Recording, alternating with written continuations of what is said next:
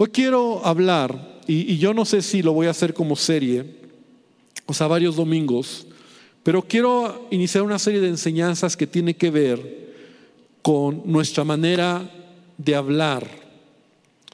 Pero específicamente te quiero contar eh, lo que ha pasado en mi corazón estos meses. En el mes de julio, los que estamos trabajando en nuestro devocional, y yo espero que estés en este nuevo mes iniciando, hoy iniciamos un nuevo, un nuevo mes, agosto, septiembre, ¿verdad? Cada primer semana de mes hay una disciplina espiritual que hemos puesto. Por ejemplo, si tú ya iniciaste tu devocional esta semana, este mes hablamos de cuidar el cuerpo, del ejercicio. ¿Cuántos dicen ouch, verdad? Nos hace falta hacer ejercicio. Y es una disciplina espiritual. Entonces, en el mes de julio, la disciplina espiritual tenía que ver con nuestras palabras, con lo que hablamos. Y, yo no sé tú, pero para mí ha sido de gran bendición este devocional. O sea, todos los años, pero cada año a lo mejor puedo decir lo mismo. Este año ha sido muy padre, muy, muy enriquecedor. Yo, yo, yo lo disfruto. Incluso las bienaventuranzas, esta semana para mí fue wow. Bienaventurados los que tienen hambre y sed de justicia, ¿no? O sea, he aprendido cosas, ¿no? Y lo estaba platicando con mi esposa.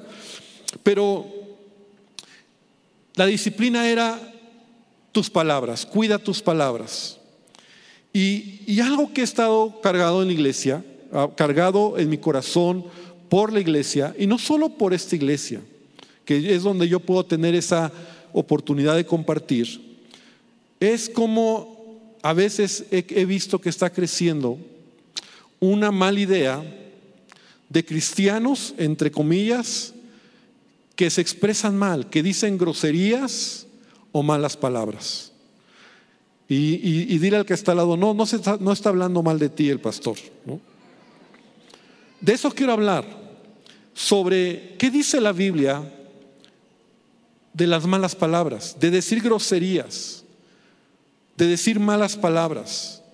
Y, luego ese, ese, ese eh, momento en julio que fue cuidar nuestras palabras, y, y en ese mismo mes me llegó un, pensamiento que quiero que lo puedan, me puedan poner en la pantalla, por favor, que me sorprendió cuando lo leí, porque es de un autor que ni es cristiano, es un hombre, es un escritor venezolano, ¿no? y realmente yo nunca he leído un libro de él, pero me sorprendió, ahí está. Y mira lo que dice, mira lo que dice, lo voy a leer. Dice, la palabrota que ensucia la lengua termina por ensuciar el espíritu. Quien habla como un patán terminará por pensar como un patán y por obrar como un patán. Hay una estrecha e indisoluble relación entre la palabra, el pensamiento y la acción. No se puede pensar limpiamente ni ejecutar con honradez. Lo que se expresa en los peores términos oeces es la palabra lo que crea el clima del pensamiento y las condiciones de la acción. Cuando yo lo leí, yo dije, wow. O sea, este cuate, este, este autor que, que, se llama Arturo Uslar Pietri, ¿no? como te digo, es un escritor venezolano que ya murió.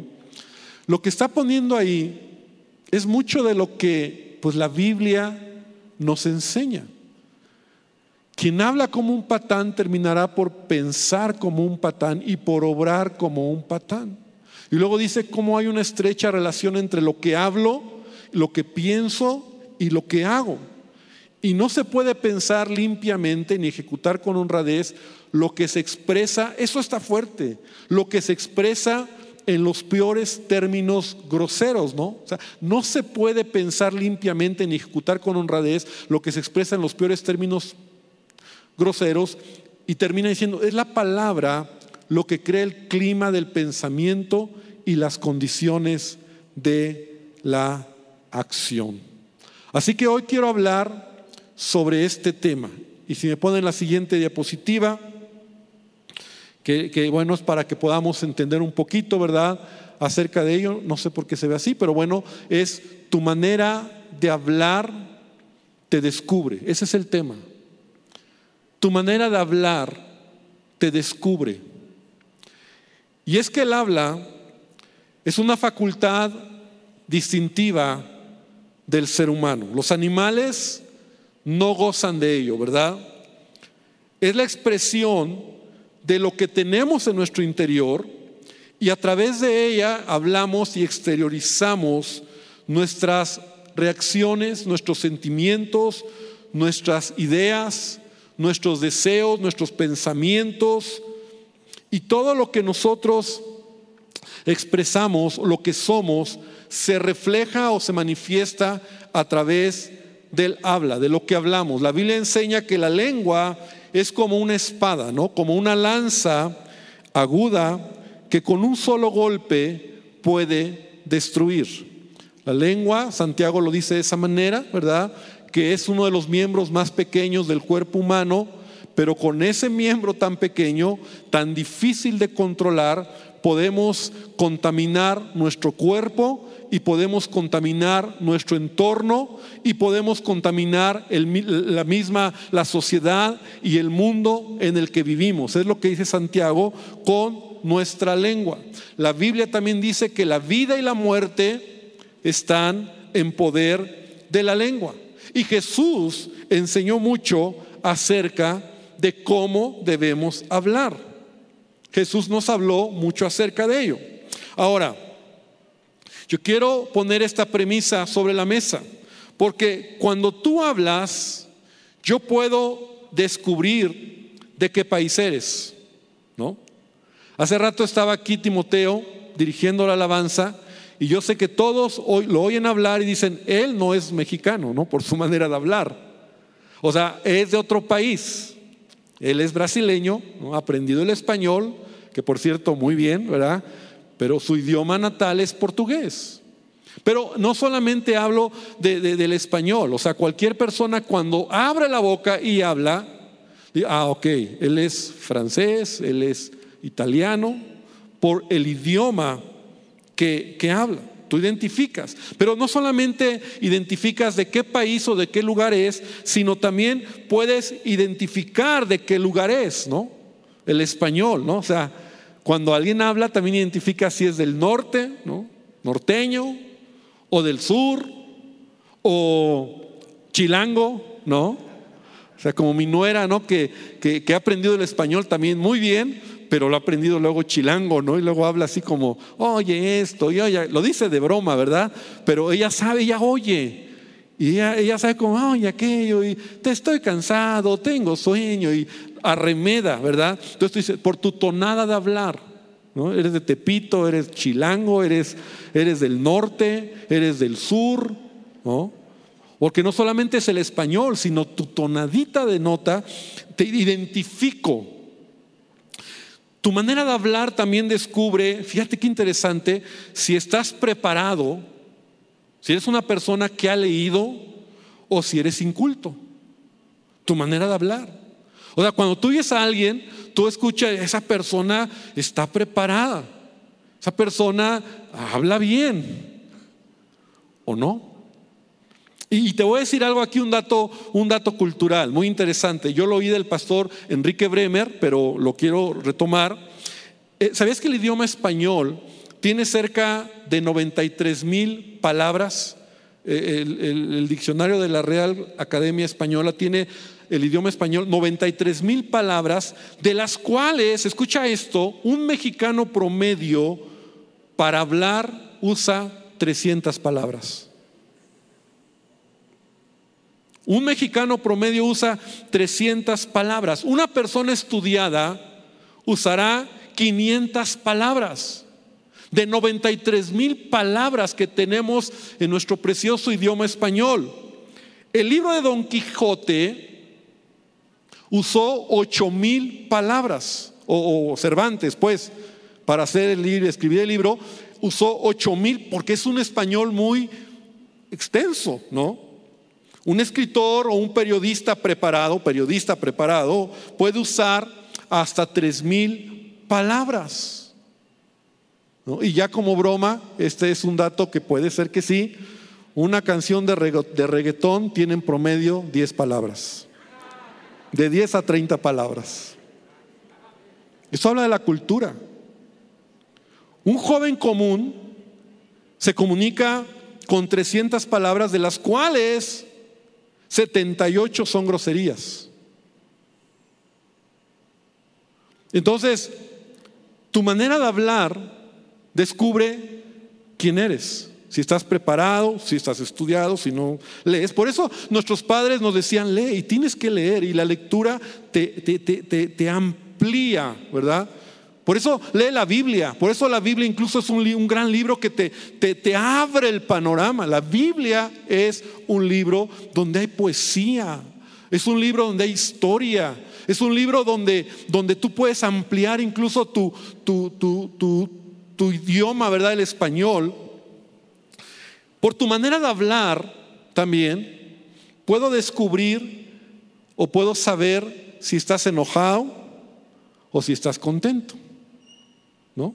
Tu manera de hablar lo denota. Cuando llegas con tu esposa y le dices, ¿cómo estás, mi amor? Bien, todo bien. Y dices, ah, todo bien, ¿no? Pero ¿qué tal cuando llegas y te dice, ¿cómo estás, mi amor? Bien. Bien. ¿Algo, algo pasó? Y ya no quieres hacer la siguiente pregunta, ¿no? Porque es, ¿qué pasa? ¿Qué tienes? Sabes que hay algo. Tu manera de hablar denota o, o revela tus sentimientos. Por tu manera de hablar yo puedo descubrir tus valores, yo puedo descubrir lo que piensas, yo puedo descubrir tus sueños. Entonces, tu manera de hablar descubre quién eres. Jesús dijo en Mateo 12:38, porque por tus palabras serás justificado y por tus palabras serás condenado. Fíjate qué tremenda esta escritura. Ahora, no se refiere a, que a, la condenación eterna, ¿no? Porque tú puedes ser un hijo de Dios, somos salvos por gracia, no somos salvos por las palabras, ¿no?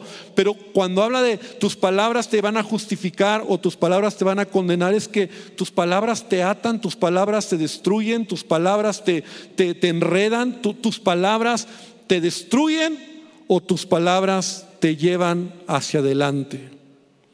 Los matrimonios se quiebran porque no cuidamos las palabras muchas veces. Sabes que muchos matrimonios se han quebrado porque lo que hablas, eso es lo que destruye tu matrimonio, tu familia.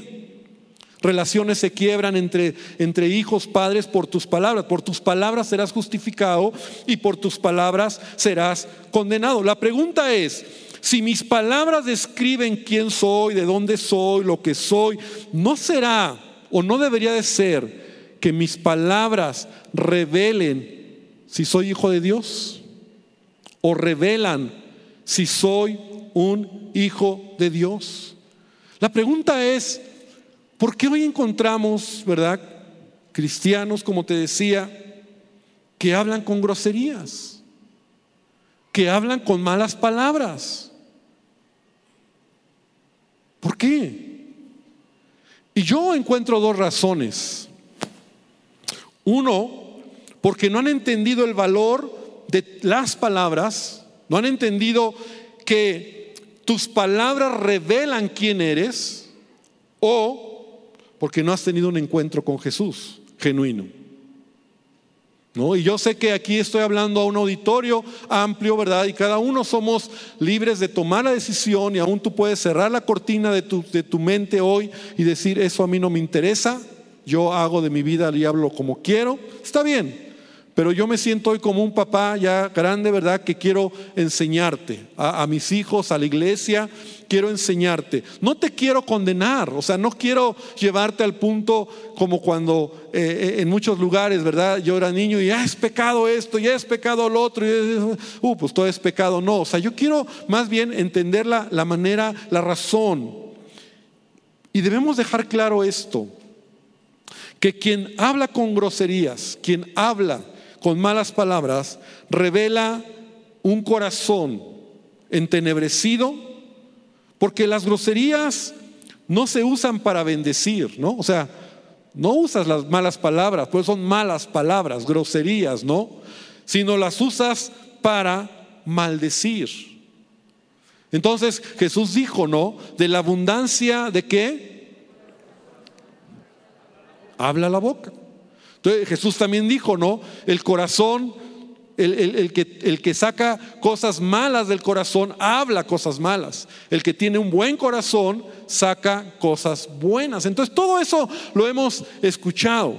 Pero tenemos un ejemplo interesante en la Biblia acerca del apóstol Pedro. Quiero que veamos rápidamente un poco de la vida de Pedro, porque creo que su manera de hablar de Pedro nos puede dar muchas lecciones hoy. Y yo, yo quiero que en primer lugar podamos ubicar a ese Pedro que era un judío, que era pescador, que aunque era judío, y nunca pienses, por favor, que el judío eh, es diferente a nosotros, o sea, es diferente a nosotros, no lo es, ¿no? O sea, el judío como el alemán, como el mexicano, somos iguales, ¿no? y realmente aunque el pueblo de Israel, los judíos son el pueblo elegido del Señor, y ese es otro tema y no me quiero ir tanto, pero, pero vamos, a los judíos que no tienen temor de Dios o que tienen a Dios como una religión, a, su Dios como una religión, puede ser como el, lo digo con respeto, o el cristiano que tiene una religión, iba a decir el católico que tiene una religión, pero también el cristiano que tiene una religión. O sea, solo es, naciste ahí, es tu religión, pero de tu vida haces lo que quieres. ¿no? Entonces, el judío, yo creo que Pedro era esta clase de judío, un judío pescador que yo pienso que era mal hablado. Esa es mi idea. Yo pienso que decía groserías como todos, y ahorita te voy a decir por qué.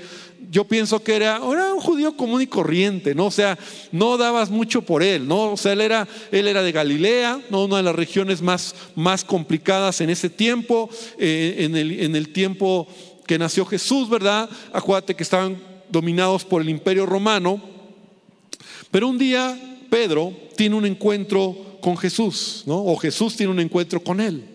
Y entonces Pedro empieza a tener un cambio, un cambio drástico, ¿no? Y, y, se habla mucho de Pedro, a lo mejor porque él hablaba mucho, era muy, a lo mejor, extrovertido, era la clase de persona que no se quedaba callado, era la clase de persona que no, no tenía solamente la idea aquí, sino que lo que pensaba lo decía y salía, ¿no? Era como mi abuelita me decía, él era de los que hablaban y luego pensaban, ¿no? Mi abuelita me decía, hay que pensar antes de hablar, ¿no? Entonces, pero Pedro no era así, Pedro hablaba y luego pensaba. Entonces, Pedro está tres años con Jesús. Y yo pienso que por esos tres años que está con Jesús, su manera de ver la vida, incluso su manera de hablar, cambió. Su manera de comportarse cambió. Su manera de ser cambió. Y eso es lo que pasa cuando tú tienes un genuino encuentro con Jesús. ¿Cuánto dicen amén? Si tú realmente has tenido un encuentro genuino con Jesús, tu vida ha cambiado. Amén tu vida no puede ser la misma. O sea, tu vida tiene un antes y un después de Cristo. Si realmente tú has tenido un encuentro con Jesús. Ahora, no solamente en tu comportamiento, sino también en tu manera de hablar. Yo conozco a muchos cristianos, mi cuñado es uno, mi esposa es uno de ellos, ¿verdad? Mi esposa era muy mal hablada. O sea, eh, yo no la conocí en ese contexto, ¿verdad? pero ella me lo platica y le creo, ¿no? O sea, ella era muy mal hablada, pero ella viene a Cristo genuinamente y su vida cambió. Mi cuñado, ¿no? También uno de mis cuñados, bueno, los dos es que eran muy mal hablados, ¿no? Entonces, cambiaron así de un día para otro. Y yo creo que aquí hay algunos testimonios de algunos que me dicen, pastor, también me pasó a mí, ¿no? O sea, hasta mi manera de hablar cambió. Entonces, Pedro, yo no sé en qué momento, si fue inmediato, pero al menos sí pasó tres años con Jesús. Y cuando tú pasas tiempo con alguien, cambia tu manera de ser. Y bueno, no era cualquiera, era Jesús. Entonces Pedro yo creo que cambió su manera de hablar. Y cuando Jesús, perdón, cuando Pedro entra en un momento de crisis, cuando Jesús va a la cruz, que Jesús, que Jesús le había dicho a Pedro y a los discípulos que lo iban, que iban a salir huyendo, y a Pedro le dice, ¿verdad? Tú me vas a negar. Y Pedro le dice, no, yo contigo hasta la muerte. Antes que cante el gallo tres veces, tú me vas a negar. Y Pedro le dice, no.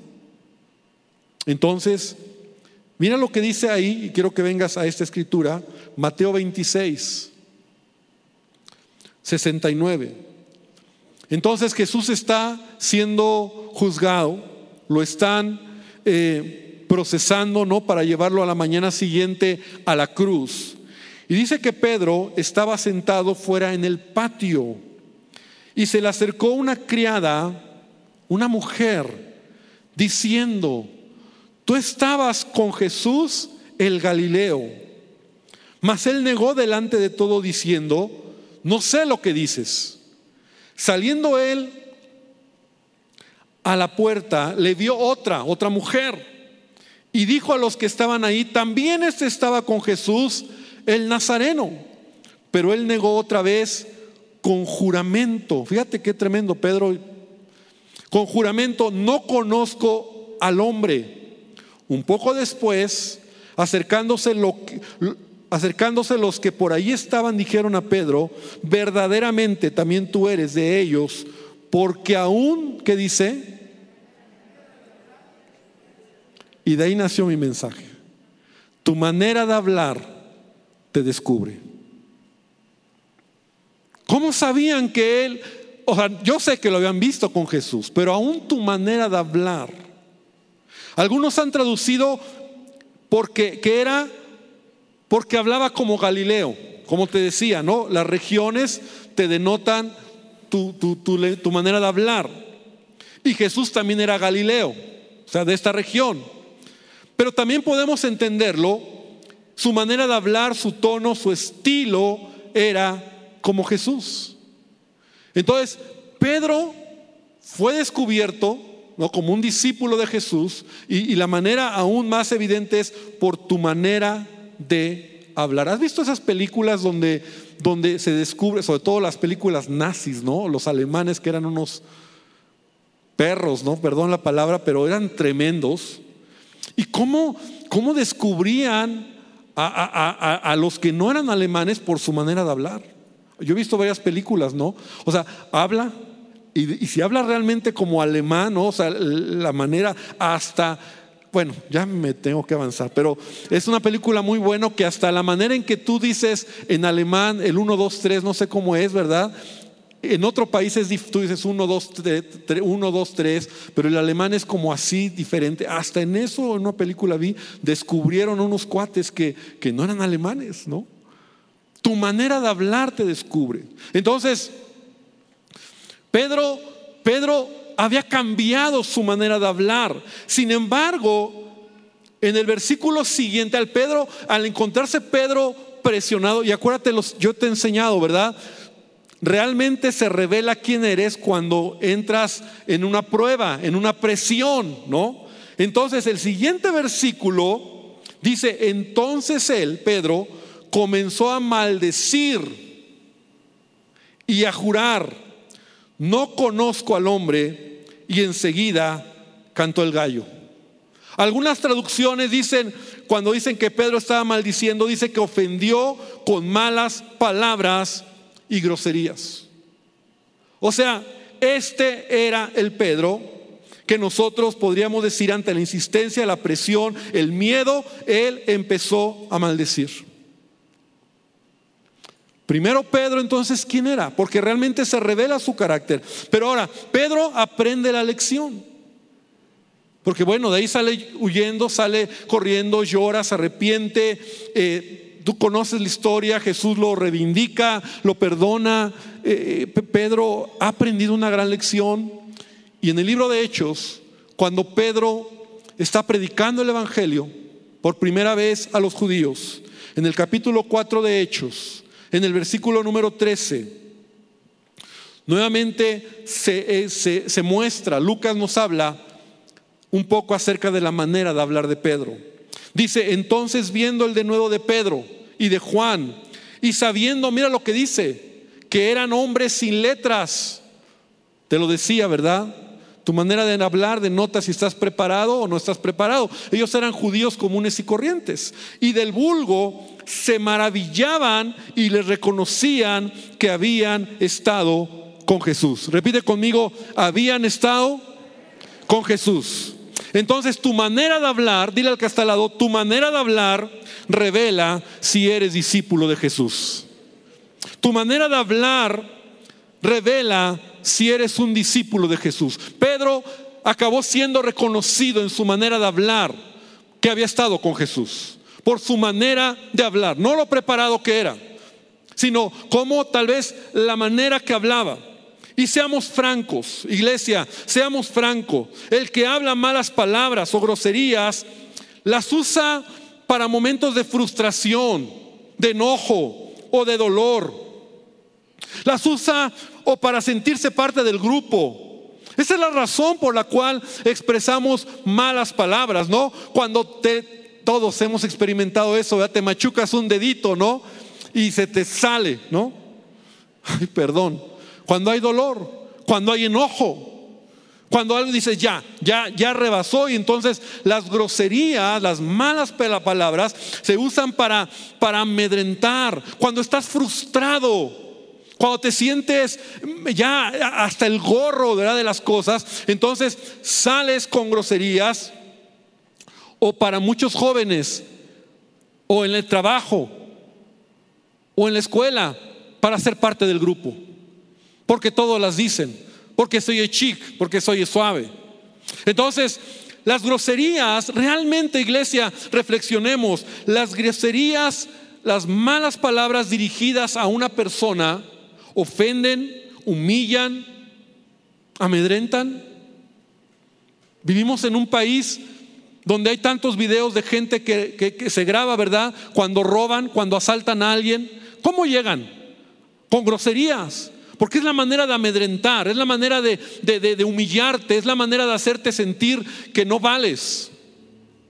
Y también cuando hay un pleito entre, entre esposos o entre amigos, las groserías, ¿verdad? Las dices para que te sientas que te ayuda como a, a sentirte más.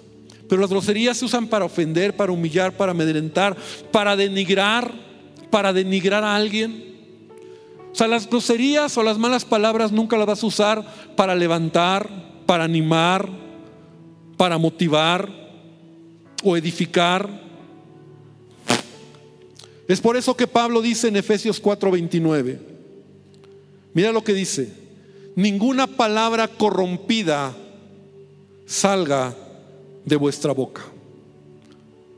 ¿Puedes repetir conmigo esa primera parte? Y está aquí, no sé, bueno, no sé si está, ahorita la ponen. Es Efesios 4:29. Ahora sí que producción, Producción, Efesios 4:29, si me ayudan con esa cita. O dilo de memoria, ninguna palabra corrompida salga de vuestra boca. ¿Lo puedes leer conmigo otra vez? Ninguna palabra corrompida salga de vuestra boca. Es un mandamiento.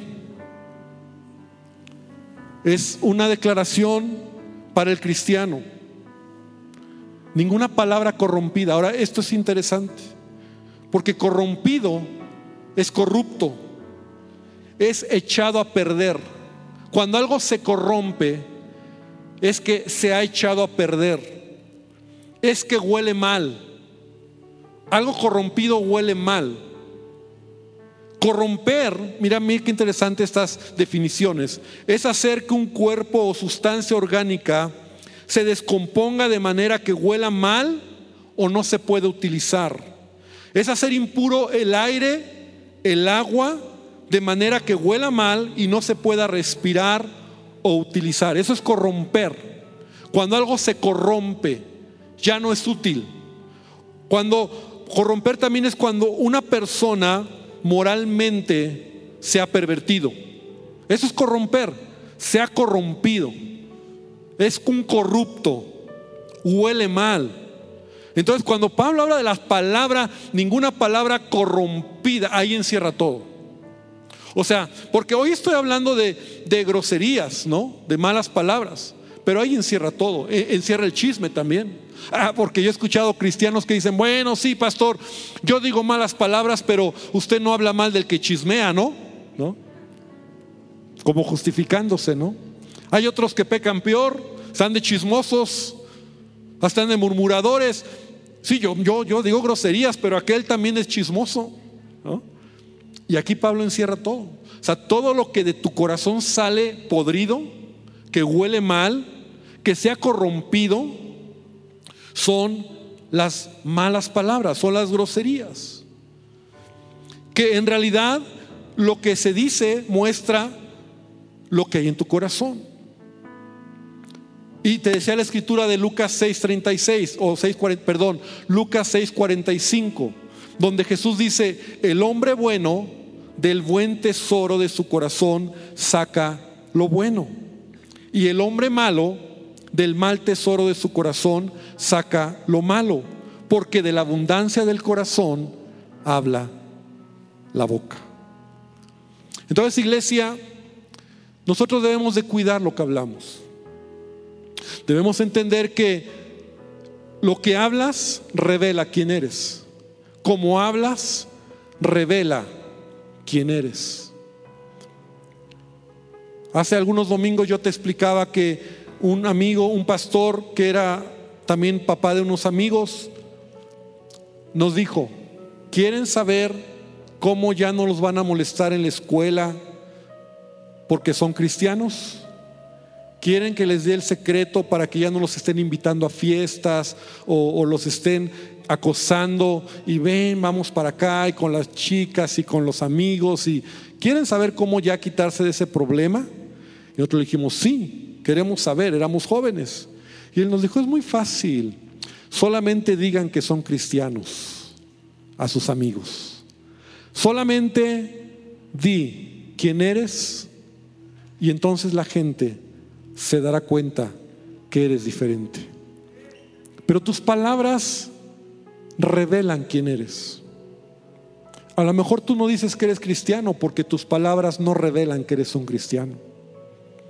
Me da tristeza cuando alguien dice que es cristiano y con sus palabras revela lo contrario. Yo no estoy aquí para condenarte, yo estoy aquí para enseñarte y para decirte que la Biblia habla mucho. Ahora, te quiero dar rápidamente algunos consejos que espero te ayuden para entender un poco más acerca de este tema. Decir groserías daña tu imagen. ¿Sabías? Tal vez has perdido amigos por tu manera de hablar. Ya hablando serio, a lo mejor hay ambientes muy, muy groseros, hay ambientes donde tú puedes ser así, pero cuando tú das mal testimonio, cuando a lo mejor tú estás en una empresa, cuando tú tus malas palabras pueden dañar tu imagen, puedes perder oportunidades por tu lenguaje grosero. Las malas palabras dañan tu imagen. Decir groserías, como te decía, punto número dos, no te hace ser genial, no te hace ser chica, así como, como tú crees. Al contrario, hermano, las groserías se asocian a las personas mal educadas, poco amables, sin respeto por los demás. Y perdón, aunque a veces vemos como padres celebran que los niños, sus hijitos, sus primeras palabras sean groserías, eso no es correcto. Sabes que vivimos en una sociedad donde moralmente ha ido decayendo todo. Pero decir groserías te, te, hace ver una persona mal. Ahora, si quieres dejar, punto número tres, un consejo, si quieres dejar de hablar groserías, deja de juntarte con gente que habla malas palabras o ver programas groseros. ¿Por qué tengo tanto en la mente de decir o de soltar malas palabras? Pues porque te juntas con gente grosera. La Biblia lo dice. Dice, no te entremetas, es Proverbios 22, 24. Dice, no te entremetas con el iracundo, ni te acompañes con el hombre de enojo, no sea que aprendas sus maneras y tomes lazo para tu alma. ¿Sabes por qué aún Pedro fue identificado como que hablaba diferente o su manera de hablar? Porque estuvo con Jesús tres años. ¿Qué pasaría si tú como hijo de Dios te dedicaras a leer la Biblia todos los días, todos los días, todos los días? Tu manera de hablar cambiaría. Pero si te juntas con alguien que es muy grosero, todo el tiempo, todo el tiempo, va a cambiar o vas a ser igual. Otro consejo, decide hablar palabras que bendicen. Decide hablar palabras que edifican, como la Biblia enseña. O sea, aprendamos a que no salga de nuestra boca palabras corrompidas, sino palabras sazonadas, como dice la palabra también, ¿verdad? Palabras que edifican, que bendicen. Mira lo que dice aquí lo que, lo que leíamos en Efesios 4:29 y lo voy a leer en otra traducción. Dice, no empleen un lenguaje sucio al hablar, más bien digan palabras que les hagan bien a los que las oyen y los ayuden a madurar. Me gustó esta versión, creo que era la versión Dios habla hoy. Nunca empleen un lenguaje sucio o grosero. Más bien digan palabras que les hagan bien a los que los oyen o los ayuden a madurar. Habla bien a tu familia. No hables con groserías. No los humilles con malas palabras. Mejor bendícelos. Mejor ámalos con tus palabras. Y punto final, como un consejo, decide hablar sin malas palabras y que descubran que eres un discípulo de Jesús por tu manera de hablar. Que descubran que eres un discípulo de Jesús por tu manera de hablar. Pone el nombre de Cristo en alto y representa con orgullo que eres un hijo de Dios. ¿Cuántos dicen amén? Dar un aplauso al Señor.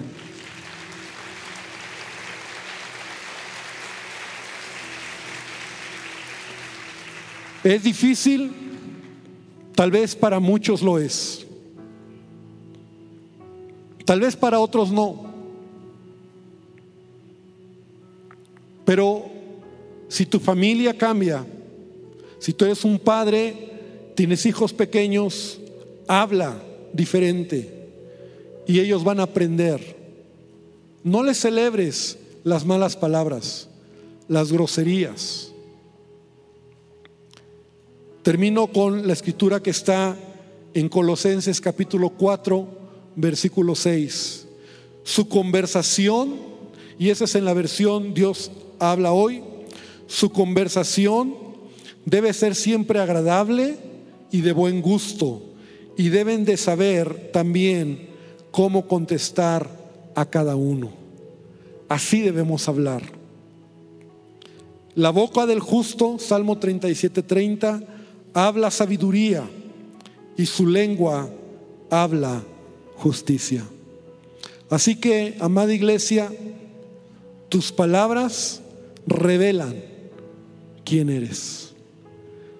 La pelotita está en, en tus manos, la decisión está en tus manos.